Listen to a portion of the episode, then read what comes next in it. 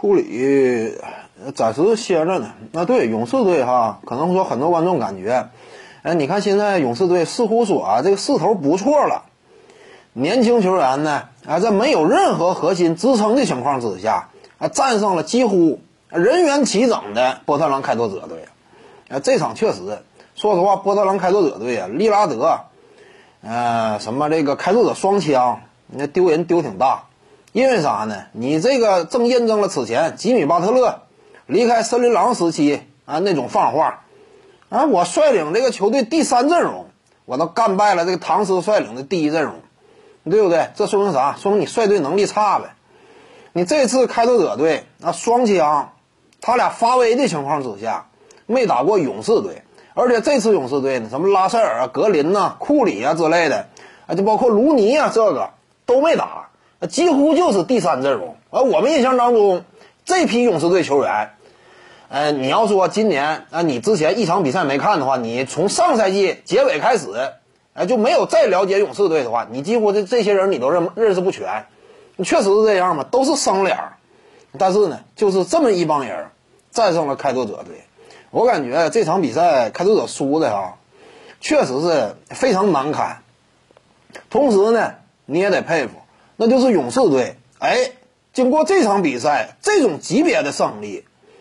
那可以说呢，让很多球迷啊眼前一亮，对于这支球队的未来呢，啊，抱以了一些期待。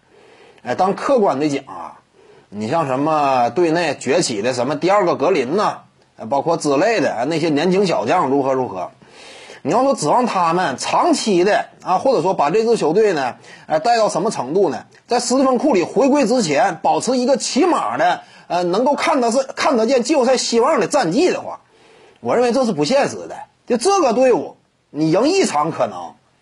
呃，十场里赢一场，你怎么也能赢。因为以往我们就能清楚，啊，一支 NBA 级别的常规赛球队啊，就算说他遭遇了大面积伤病，也不可能啊，八十二场常规常规赛我零胜啊，这是不可能的。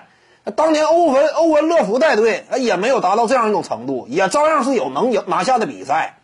所以呢，你说勇士队这场比赛赢了，赢了，其实呢，你就概率层面上来讲，也是在情理之中的。只不过就实力层面，我们冷静客观的看待的话，呃，难以延续。所以呢，你说斯蒂芬库里，呃，这赛季前景如何呀？哎，不可能在他回归那会儿，勇士队仍然保留季后赛希望。我认为这是不现实的。这场比赛赢呢，顶多就是对于勇士球迷来说高兴一下，仅此而已了。各位观众要是有兴趣呢，可以搜索徐静宇微信公众号，咱们一块聊体育。中南体育独到见解就是语说体育，欢迎各位光临指导。